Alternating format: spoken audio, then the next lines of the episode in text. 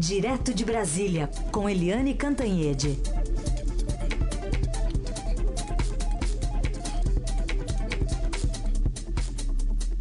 Oi, Eliane, bom dia. Bom dia, Raíssa e Carolina ouvintes. Oi, Eliane, bom dia. Começar falando então sobre Ciro Gomes. Aliás, a assessoria de imprensa dele, o candidato pedetista, informou aqui ao BR-18 do, do Estadão que depois da divulgação da nota que informa que o candidato submeteu a essa cauterização de vasos na próstata, que ele deve ter alta na manhã desta quarta-feira e que a sua presença no debate do SBT nessa mesma tarde também está assegurada. Mas ainda assim, fortes emoções para uma reta final de campanha, né? Pois é, exatamente. O...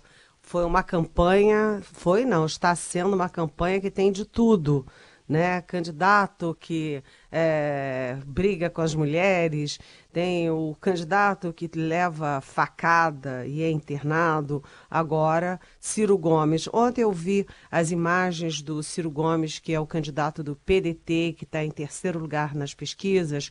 Eu vi as imagens dele em campanha e achei ele abatido. Ele estava abatido. O Ciro é um homem muito esfuziante, né, muito contundente. Eu achei que ele estava abatido. E ele foi internado uh, no Sírio Libanês, uh, como o Heisen falou. E, segundo a assessoria me, me, me diz, foi para cauterizar vasos é, ali na região da próstata.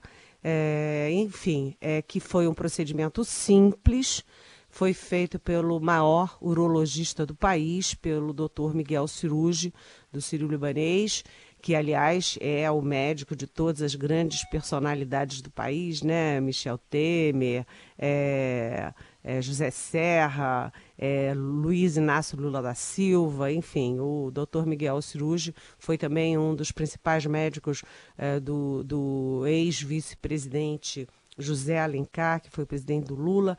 Enfim, é, é, um grande médico. E o procedimento, segundo a assessoria, foi um procedimento simples, mas os médicos preferiram que ele passasse a noite no hospital.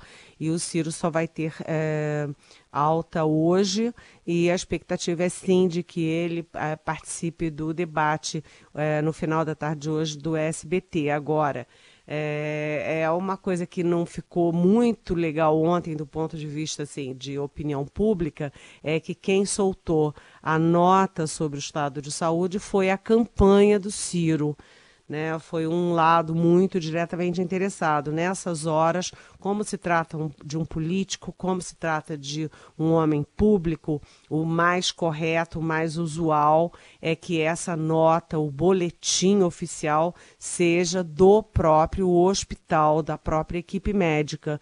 Como não teve isso ontem, ficou um certo, um certo, vamos dizer assim, zum zum ontem à noite, porque a gente sabe que essas coisas numa época de campanha muito tensa, os candidatos muito estressados, esses homens e mulheres que são candidatos, imagina, estão viajando o país inteiro, muita pressão, teve a facada do Bolsonaro, uma eleição muito polarizada, as redes sociais de uma agressividade imensa.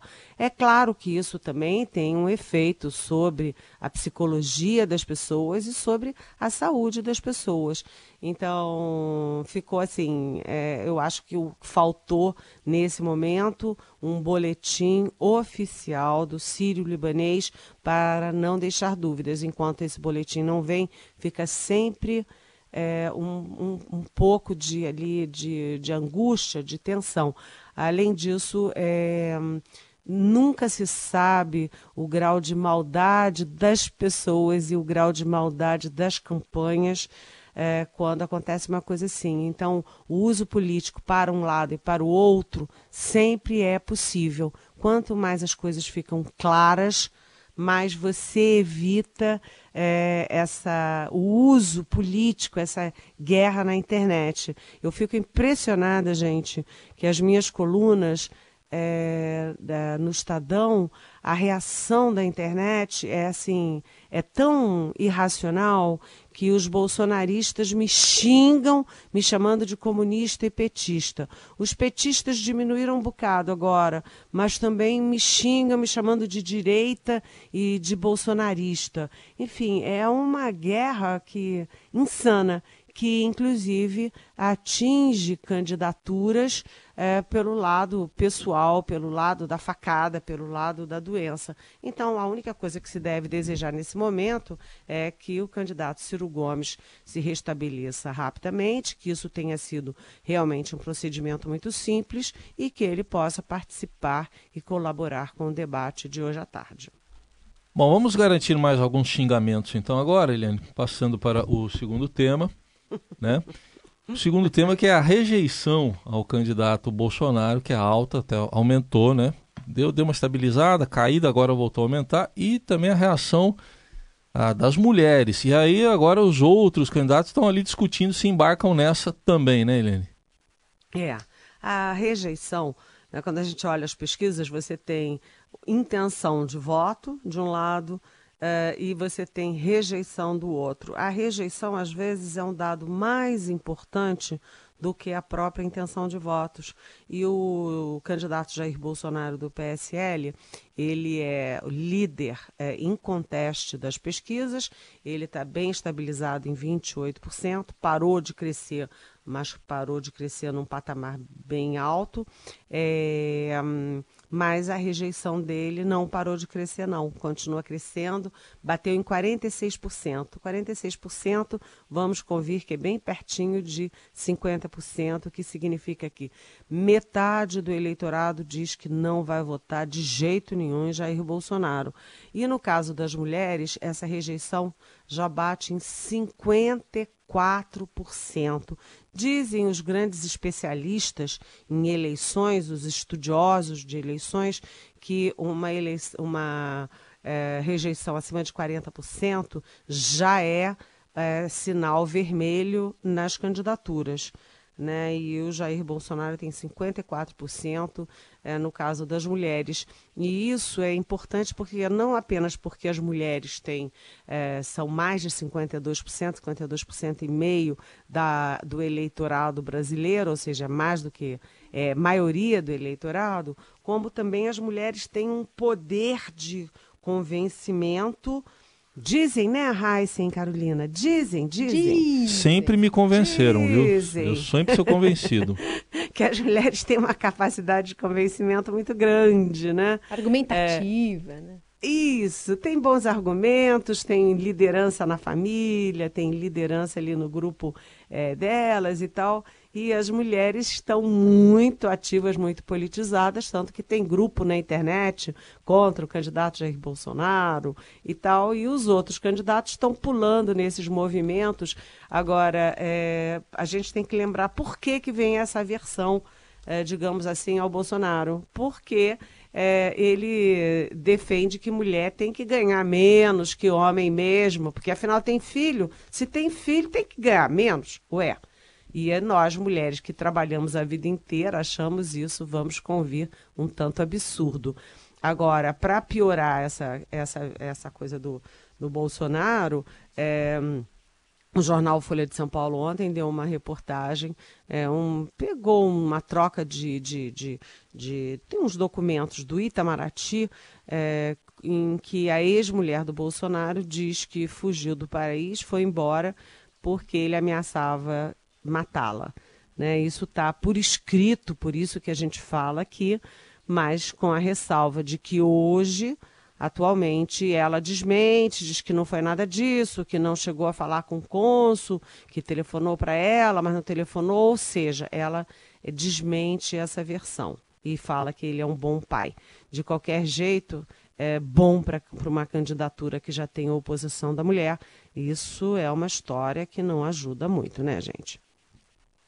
É isso aí. Bom, a gente continua falando ainda dessa análise política. A gente está a 11 dias das eleições. Eliane Cantanhede continua conosco direto de Brasília. E a gente volta já. A rádio dos melhores ouvintes. Eldorado. Bamboleio,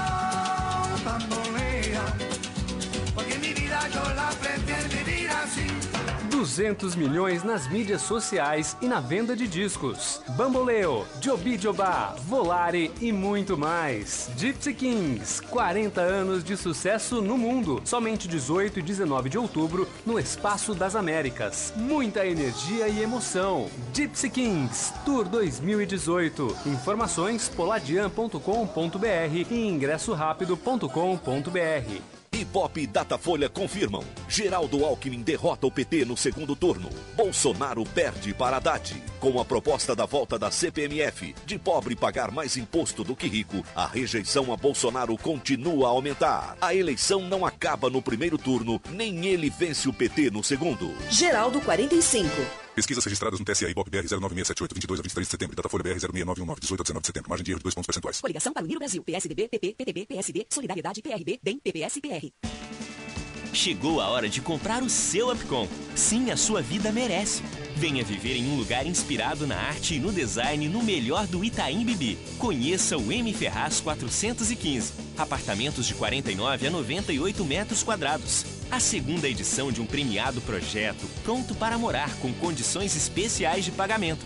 Acesse upcom.online e veja todos os motivos para comprar. Upcom. Paixão por construir. Eldorado 107,3. Tá precisando se reencontrar na carreira? Seja um assessor credenciado XP. Faça como a Renata e junte-se ao movimento que está mudando o mercado de investimentos. Eu já tive que vender produtos que não acreditava, mas hoje meus objetivos são os mesmos dos meus clientes. Por isso, eu apresento os melhores investimentos para o perfil de cada um deles. E você, também precisa reencontrar sua vocação? Acesse xpi.com.br barra assessores, faça parte desse movimento e seja um assessor credenciado a XP. Médicos, farmacêuticos e profissionais de enfermagem dedicam suas vidas a cuidar do seu bem-estar. E quem cuida merece respeito. Por isso, é inaceitável qualquer violência física ou verbal contra os nossos profissionais de saúde. Além de ser crime, esse tipo de agressão aumenta o desconforto e só piora a situação do paciente. Pare. Pense. Respeite. Uma campanha do CREMESP, CRF São Paulo e Corém São Paulo. Para o Brasil dar certo, eu quero manter no Congresso quem é correto e trabalhador, tirar o que tá ruim, deixar o que tá bom. Por isso eu voto Beto, acima de tudo, experiência é o que eu quero. Mansur, Federal 1500. É fundamental escolher bons deputados para São Paulo crescer de verdade. Vote 15. Movimento Democrático Brasileiro. Todas as quartas às 10 da noite, saiba como a tecnologia impacta nos processos de negócio nessa nova era. Start Eldorado. Daniel Gonzalez entrevista especialistas e apresenta soluções na área de segurança digital. Start Eldorado. Todas as quartas às 10 da noite. Oferecimento: Tecnologia NEC para sociedades seguras e protegidas. É disso que o Brasil precisa. É isso que a NEC faz. NEC, há 50 anos construindo uma história com paixão, inovação e parceria pelo Brasil. Orchestrating a brighter world. NEC. Banco Safra, tradição secular de segurança, informa a hora certa. 917. Apoio Cultural, Banco Safra, tradição secular de segurança. Jornal Eldorado.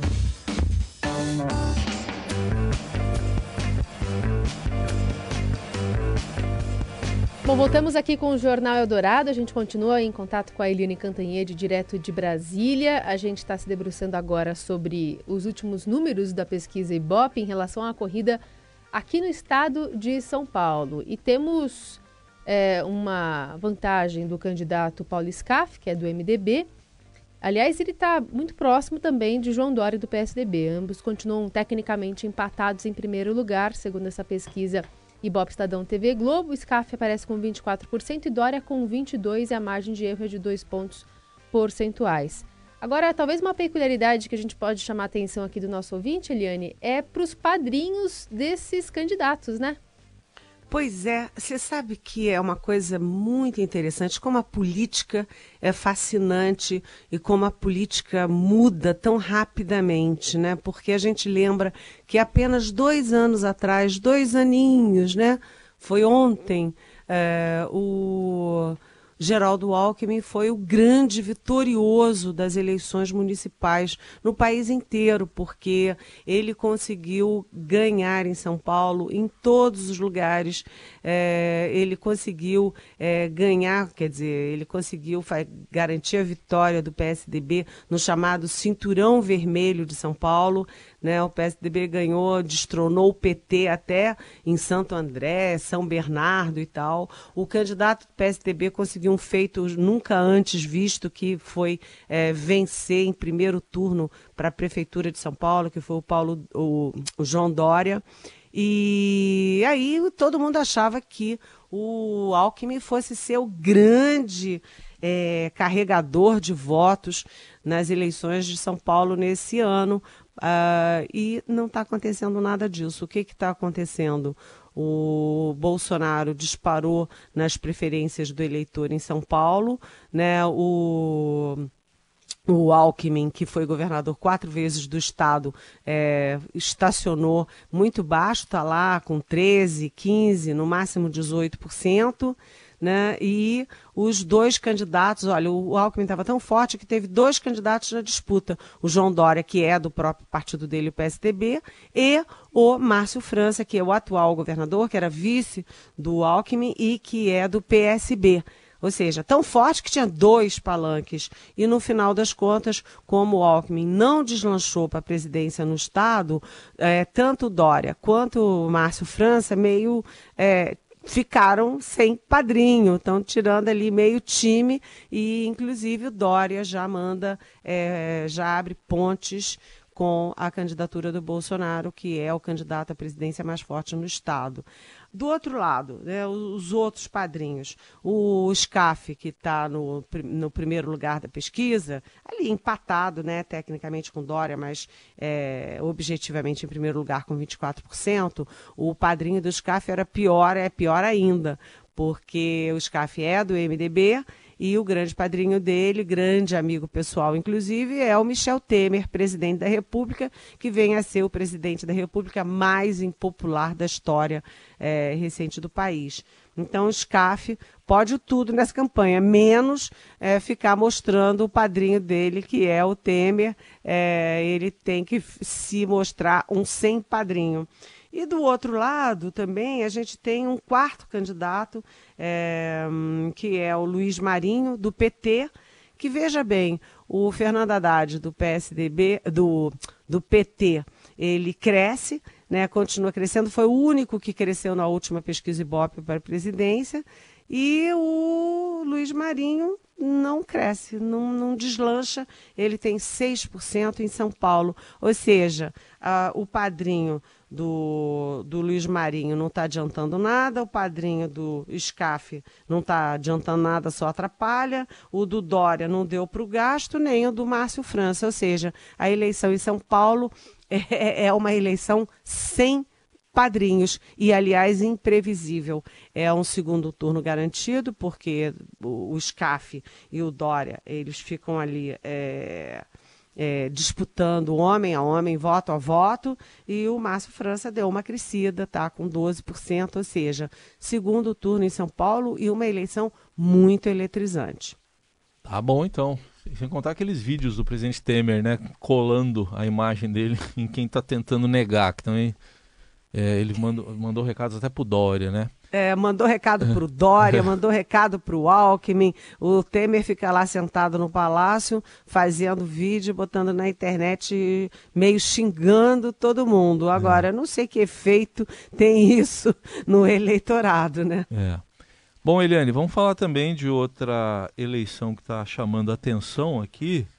Nosso vizinho, aliás, o seu estado, né? O Rio de Janeiro, falar um pouquinho da eleição do Rio. É, segundo turno parece garantido entre o prefeito Eduardo, ex-prefeito Eduardo Paes, está é, se descolando aí nas pesquisas. Tem o Romário também, enfim, como é que está essa eleição no Rio, Eliane?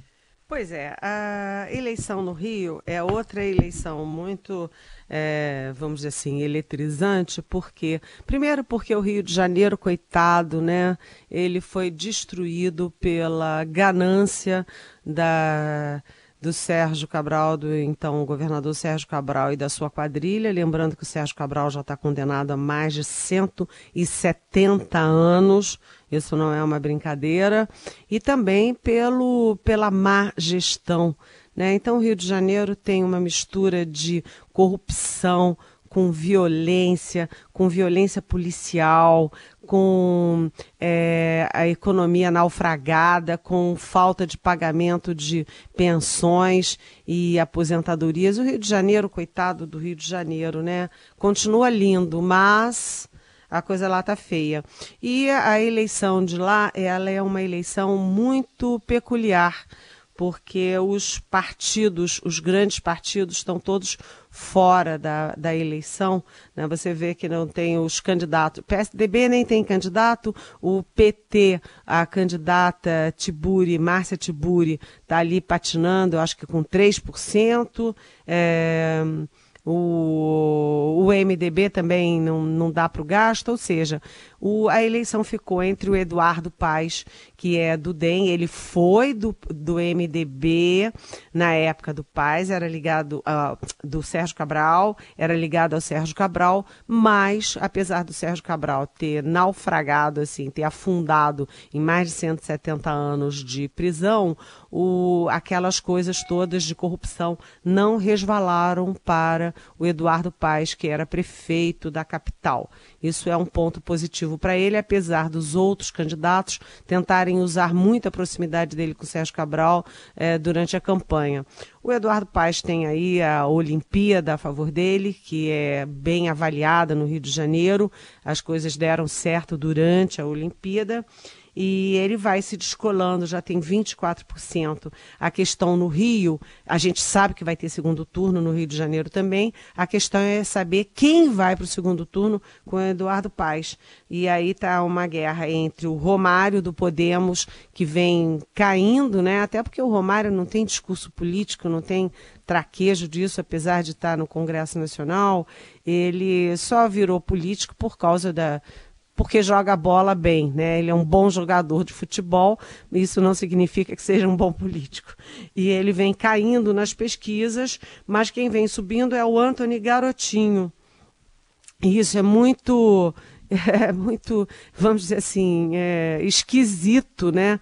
É muito estranho, porque o, o garotinho foi, que é ex-governador do estado, ele foi é, impugnado, a candidatura dele foi impugnada pelo TSE, pelo, pela Justiça Eleitoral. Depois ele conseguiu manter a candidatura por uma liminar, ou seja, é temporário, e ele pode ter grande chance de ir para o segundo turno. Esse é o melhor dos mundos por Eduardo Paes concorrer no segundo turno com um candidato que pode ser impugnado a qualquer momento, primeiro, e segundo, que tem 50% de rejeição. Com 50% de rejeição, o garotinho não vai a lugar nenhum. Ou seja, a candidatura no Rio, apesar de ir para o segundo turno, é uma situação confortável para o ex-prefeito Eduardo Paes. Só para concluir, o último prefeito da capital eh, do Rio de Janeiro que virou governador foi Marcelo Alencar, então do PSDB, em 1994. Põe tempo nisso, hein, gente? É bastante tempo mesmo. Bom, essa foi Eliane Cantanhede, que fala conosco diariamente aqui no Jornal Eldorado. Lembrando que você pode mandar perguntas para Eliane, por exemplo, pelo WhatsApp, o 994811777. A gente tem ficado com o tempo um pouquinho mais apertado por conta de horário político e tudo mais, mas ainda assim você pode mandar perguntas para ela que assim que der a gente vai responder, especialmente antes da, da, da eleição, né? Para o ouvinte ficar bem informado aí sobre os pitacos da Eliane é, para essa corrida eleitoral nesse finalzinho aqui até o dia 7, 7 de outubro. Eliane, obrigada e até amanhã. Até amanhã. Beijão.